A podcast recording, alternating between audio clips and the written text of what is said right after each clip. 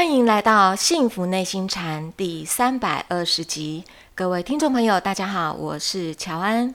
与我们一起在线上的是黄庭禅创办人，也是钟岭山内心教育基金会董事长张庆祥张讲师。张讲师你好，乔安好，各位听众大家好。感谢讲师您这几集哦，带领我们进入中华文化博大精深，智慧都藏在经典里面。那讲师您带领我们已经浅尝到。我们在看这个《易经》，虽然只是两个卦，但是比照现在的时空，它是绝对非常非常的受用哦。呃，也知道说，哇，原来我们现在这个社会或者是人心会那么的乱。这个乱源在哪里？现在就看得比较清楚明白一点。以前历史读得不好，那现在就大概再去看一下之前看到了那个宋朝，因为发现宋朝呢都是士大夫出来治世了嘛。经过了这个五代十国的整个动乱，然后为什么赵匡胤出来以后，慢慢的这整个世局就慢慢的稳定下来。然后呢，用的科举制度，很多的士大夫、文人，呃，这些很有智慧的圣贤。他们出来了治理国家以后，诶，就安定下来了。那整个民间也都富庶起来。不过后来我有个疑问，也想请教讲师哦。虽然是这些士大夫他们出来治世都那么的太平富庶，感觉下来一个朝代一个朝代先有文人，然后还是又乱了。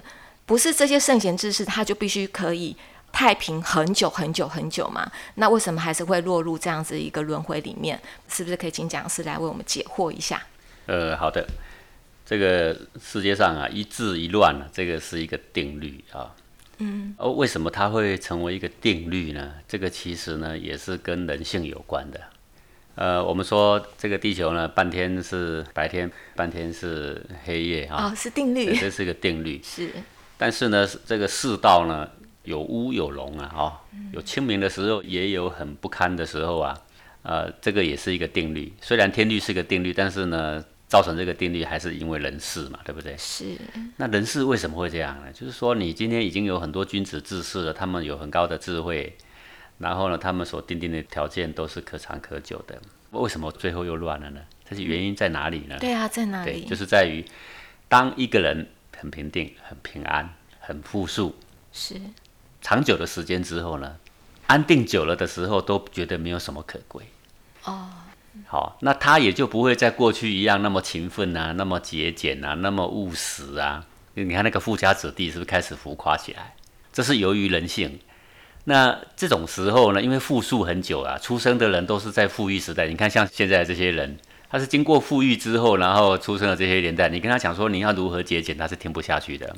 对，你跟他讲说上一辈子是多么坎坷啊。对，然后呢，才创造了现在的这个。社会的基业，他们是听不下去的，绝对听不下去。爷爷奶奶在讲，他们都觉得不想听。对，现在同样的大陆经济好起来啊，是。现在在出生的小孩也是这个现象，嗯，他不能够理解以前的人是多么的困苦，好，那困苦的时候，大家反而会激发起他们的这种努力的意志，是。好，那越太平的时候呢，反而容易腐蚀他们的身心呐。好，这一腐蚀的时候呢，就是纵有再多的有智慧的人，不论你再怎么样大声的呼吁啊，他们是听不进去的，诶因为他们就是要享乐了嘛。所以讲是这也是定律嘛。对，好，但是呢，那你说那些君子存在，那还有什么意义，对不对？好好，它的意义在哪里？我讲给你听哦。是，虽然白天跟黑夜是各占一半，你说各占一半，就应该是一个圆是三百六十度嘛。那应该是各占一半是一百八十度，是，但实际上并不是这样，因为太阳的光会绕射，它这个阳的部分呢占的比例呢比黑暗多，多，大概是两百一十六度，哎，那阴的部分呢大概只占一百四十四度，嗯，好，这个就是天地给予我们的一种暗示，就一个君子哦，他虽然知道说这个世道是一治一乱哦，但是如果那些君子能够发出他的光芒跟影响力的话。那也不愿意，比如说啊，五千年历史有两千五百年是很灰暗，两千五百年是光明的，他也不愿意这样。嗯，说我既然是一个君子，我就要尽量发挥我的影响力，我要让那个黑暗的时间缩短，而光明的时间拉长。啊，好，那这个就是君子的影响力是跟他的价值的所在啊。是，还有让我们经过黑暗之后要奋起的时候，我们有更多的智慧啊，我们有更多的资财，更多的文化，可以让我们更快速的兴起。像这个易经里面，我们前面提过两个卦啊，比如说剥卦，剥卦就是剥果皮的这个剥啊，它这个剥卦就是只剩下最上面的一个阳爻，下面的全部五个阴爻，要把那个阳爻要把它给废掉。好，这个全世界都没有君子，只剩下我们这群小人，我们爱干嘛就干嘛。你看多么快活！哎，这个就是剥卦。对，但是剥卦里面有一个爻辞，发生在山爻。它的山爻是什么爻辞呢？它是剥之无咎，意思就是说，你碰到这个都是小人了，君子已经撑不住了。好，他说说剥之无咎，意思是什么呢？就让你们赶快把这个该剥的剥掉吧。让这个乱世啊，让他早一点到淋漓尽致，然后自我毁灭吧！啊，赶快剥掉。小人哈，在剥君子的时候，其实小人之所以能够存在，是因为君子定定了一些可长可久的办法。是。当他们把君子慢慢慢慢一个一个往外推的时候，这个办法慢慢动摇了。等于是他们本身呢住在这个房子里，他们却看不惯这个房子，他们把房子的屋顶给拆了。拆了之后，他们本身他们也要经历刮风下雨啊。对不对？是覆巢之下无完卵呐。那你一个君子，你碰到这种群小波一个君子的情况，你怎么办？明明君子是撑不住啦。但是当物极必反的时候，人心会忽然很想需要一点光芒，需要一个领袖。是，就快速破坏掉。那你一直希望最后撑住这个局面的因素，想把它撑住，你这样反而是延缓了光明的来临。你干脆就让它垮吧，这个房子已经被他们自我摧毁，快垮了。我手放开，我不撑了。垮了之后，大家才忽然觉得说，原来被我们剥掉的人，原来是对我们这么重要。那我们需要再来一次复兴。诶，这个时候光明就及早来临。所以实际上，这个世代很乱的时候，要垮的时候，很多君子是选择退隐的。就先退掉了，先给急速退隐哦，大批退隐哦。好，那你说那怎么得了？那小人不是急速的增加？对，急速增加，它是快速灭亡，因为小人跟小人是无法相处的啦，各位。只是他们因为有君子在的时候，他们就会成为一个壁垒分明。对的，君子是不惯跟小人对干的，他不惯跟小人争嘛，不惯跟小人闹嘛，是，所以他们就会退。退的时候，小人就开始自我残杀。这个就是君子啊。他们光明来的时候，用他们的智慧让他快速的光明复兴。嗯，当小人开始兴起的时候，他们呢尽量防堵。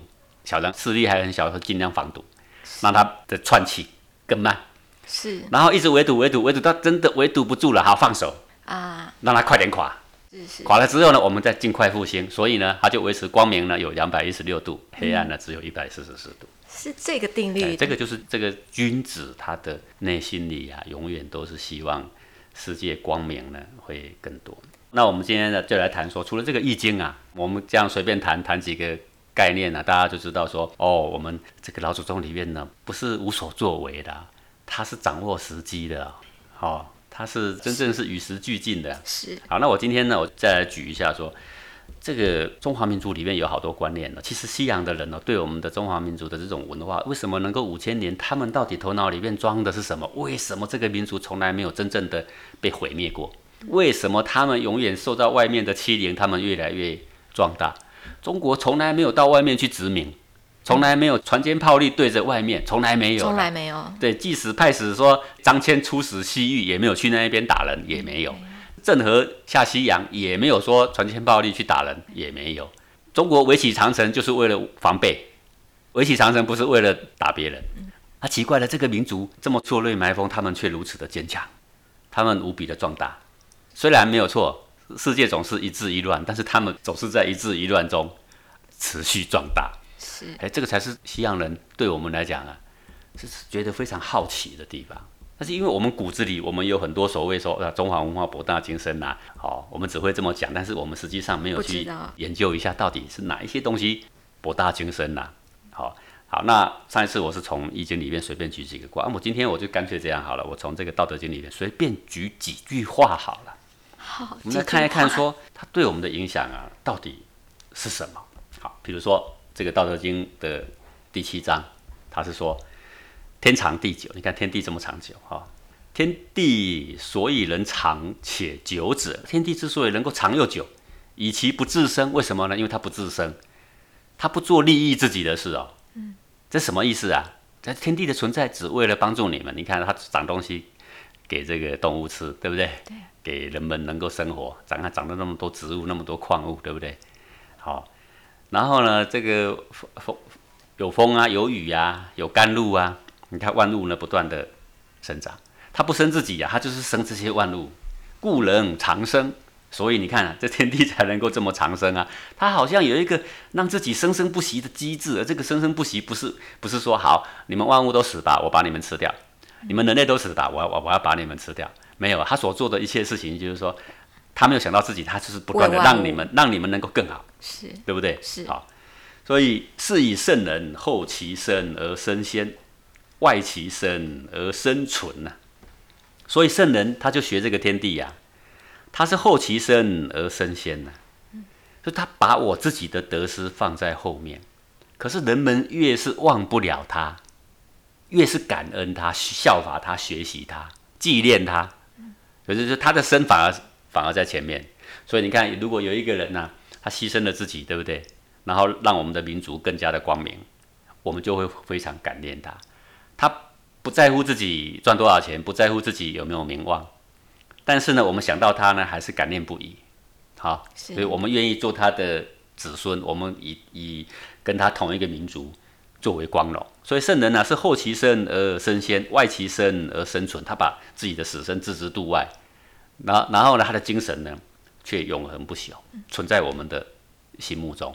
他存在我们心目中，你说圣人存在我们心目中要干嘛？他没干嘛，他也没有好处，但是他那个价值，就是深深影响我们。所以。这些古圣先贤读过这些书的人呐，好，然后呢，世代很清明的时候，他们就去当官。那他们不计较自己的得失。实际上讲，过去各位，我们我们对古人很多批评，其实都不正确的。在五千年历史里面，有多少清官，你知道吗？家喜事毕，啊，一一文不名。但是他为官的时候呢，他只想到为百姓谋福，他只想到说尽忠职守。为国家民族效力，为国家民族争口气，不被外敌所侵侮，哦，从来没有去打别人的啦。对，好像这种人有多少呢？如果没有这些人，怎么支撑起我们引以你为傲的五千年的历史呢？他们为什么？哎，你不要小看这些字里行间这么短的文字有什么作用力？读完这些书的人都知道，说要后其身才能够升仙嘛，外其身才能够生存嘛。说非以其无私也，故人成其私。你看，从这些种种的迹象，从天地的迹象，从那些古圣先贤的迹象，你就知道说，他们正是因为无私，所以最后呢，才能够反而成就自己。他的目的不是成就自己，你怀着目的是成就自己呢，你就无法成就自己。是你怀着目的是成就别人，你说，哎，那最后就是成就自己啊？对，这个已经不重要。成就了他，是因为我们感念他，所以才成就了他，不是他想成就自己，没有，他只是想成就别人。他跟天地一样，他不自生，他要去生万物。好，各位，我我们讲这个东西哈，这是中国人的概念。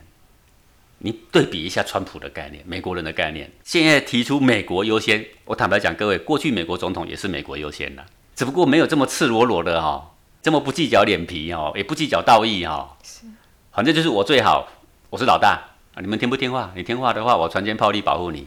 嗯。不听话的话呢，我什么资源都不给你。是。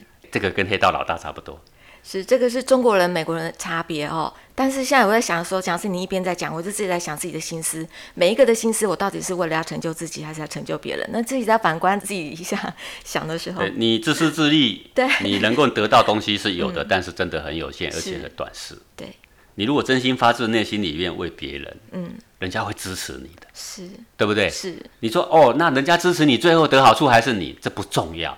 那人家要把这些美名挂在你身上，那嘴巴长在他身上，我们能够管得住吗？我们是管不住。但是我们的内心就是为了真正让大家更多的人得到好处。是的。好，比如我们再看第八章，他说上善若水，说最深奥的善就像水一样，怎么样跟水一样？他说水善利万物而不争。你看水哈滋润万物哦，什么东西里面都有水分，它就能够增长，对不对？对。而不争，它不跟人家争啊。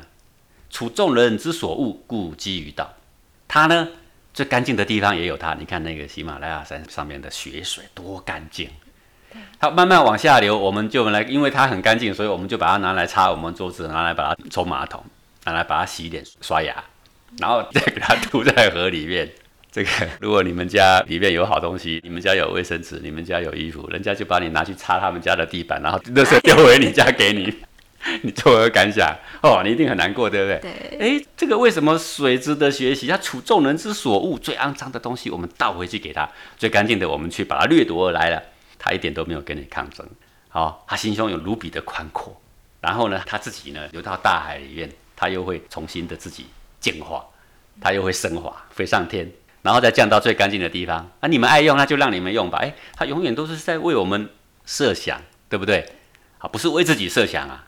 他如果说那个水很吝啬，说，哎，你不要动我，你要拿他的水啊。说，哎，我是我干净的不能给你，要不这样啊，我那个最脏的给你，好不好？那我们今天全世界的人就会怒骂那个水。对，好，所以这这个道理呢，中国人有深邃的、宽阔的这个心量。我这只是随便举一两句啦。那经典里可以这样子举出来的，那不是太多了吗？是你不要以为它不重要，它一点一滴就是在我们的骨子里呀。电视剧随便演一些古装剧，动不动就吟诗作对，举的都是古文，都是古代的概念呐。他已经讲对了，他一听就这么美，我们呢马上呢就会被他感化。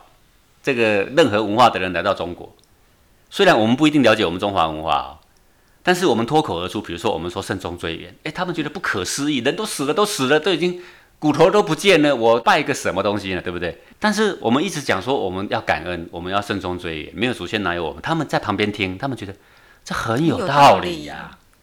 我只是随便举例啦，就是类似这样中国人的观念里面很有道理，外国人一听就向往不已的事情有多少？多的不得了。所以为什么这个很多穆斯林到了中原也被中原同化了？好，然后跟中原通婚通婚之后，哎，现在长得也不太像穆斯林了，对不对？好，然后他也不觉得说。我要独立出来，他觉得很多对的东西都已经在这里啦，而且人家中国文化是很包容万物的呀，他并没有排斥你啊。对各位，我们对任何宗教我们是不怀排斥的啊，对不对？是，这个已经对了啊。我为什么要走到更狭隘的地方去呢？渐渐他就被同化掉。比如说，我再举个例子吧，好，像是这个二十四章好了，他说：“骑者不立，跨者不行。”骑就是踮起脚尖。你有一百六十公分，你就承认你一百六十公分嘛啊？嗯，你就正常走路，正常站着，对不对？量身高的时候，你明明一百六，然后你要装高，然后你就踮起脚尖。那踮起脚尖，然后好，你量出来呢，已经是一百七了呀。以后要一直装你一百七，你只有怎么办？只有踮着脚尖走路了啊。那这样你可以走多久呢？就算你可以走很久，也累死你，不是吗？是，也不自然了吗？说其者不立，就是意思就是说，你不要虚伪，你不要装高，你不要装阔。你不要装得很行，跨者不行，跨就是本来我们走路嘛，正常一个步伐一个步伐叫做步嘛，跨就是两三步做一步走嘛。对，你要让人家觉得说你很行，你走得很快，你比别人都快，但是你能够一整天这样走吗？你反而走不了，为什么？走不到半天你已经累死了。自见者不明，自是者不彰，自伐者无功，自矜者不长。诶，这些概念你看啊，都给我们很好很好的教育啊。自见者不明，你老是看到自己的优点，然后老是取笑别人。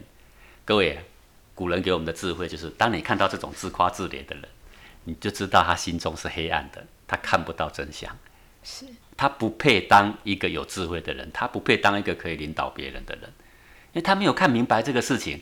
这个是一个最笨的方法，他却屡次犯这个错误，你就知道他的内心里是多么的没有智慧，多么的幼稚啊！嗯。自恃者不彰，老是说自己对，别人都不对，那他的德性反而彰显不出来，他的道理也彰显不出来，因为有智慧的人就取笑他嘛。如果古代的很多科举制度所选举出来的人，他们执掌了朝纲，他们做地方父母官，他们都是懂道理的人。他看到一个自见的人，一个自恃的人，一个自罚的人，他们是不会采用他的。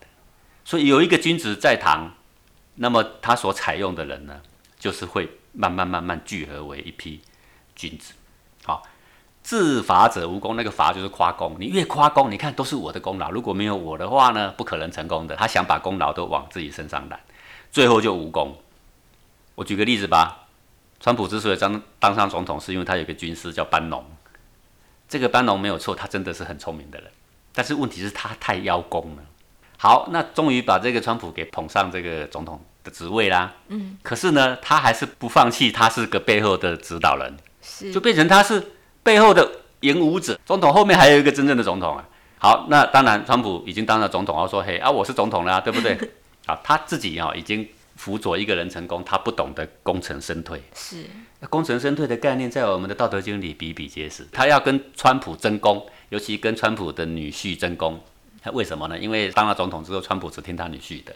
哎，这个班农觉得。落寞啊，觉得我的功劳要没有我的话，会有你吗？对不对？好，就有很多不和，对不对？川普就把他踢出来了。踢出来，他还是不甘寂寞，他就做出来骂，搞得呢，现在呢，职业也没有，对不对？然后呢，开始有大批的人反而来反省这个班农到底是什么角色？为什么你今天会这样？大家都知道他很聪明，但是为什么呢？自罚就无功啊！各位古人知道是这样，譬如说像刘伯温，把皇帝辅佐成功之后，他就功成身退，他的这种德性到现在呢，还是遗留在我们的心目中啊。我们提到刘伯温，哇，是一个高明的人，对不对？我们一提到诸葛亮，哇，真的是一个高明的人。对，不以成败论英雄啊，他的气节高贵，然后他的智慧高明。像诸葛亮不会去抢这个阿斗的功，他还是想说好，我尽力扶持你，鞠躬尽瘁，死而后已。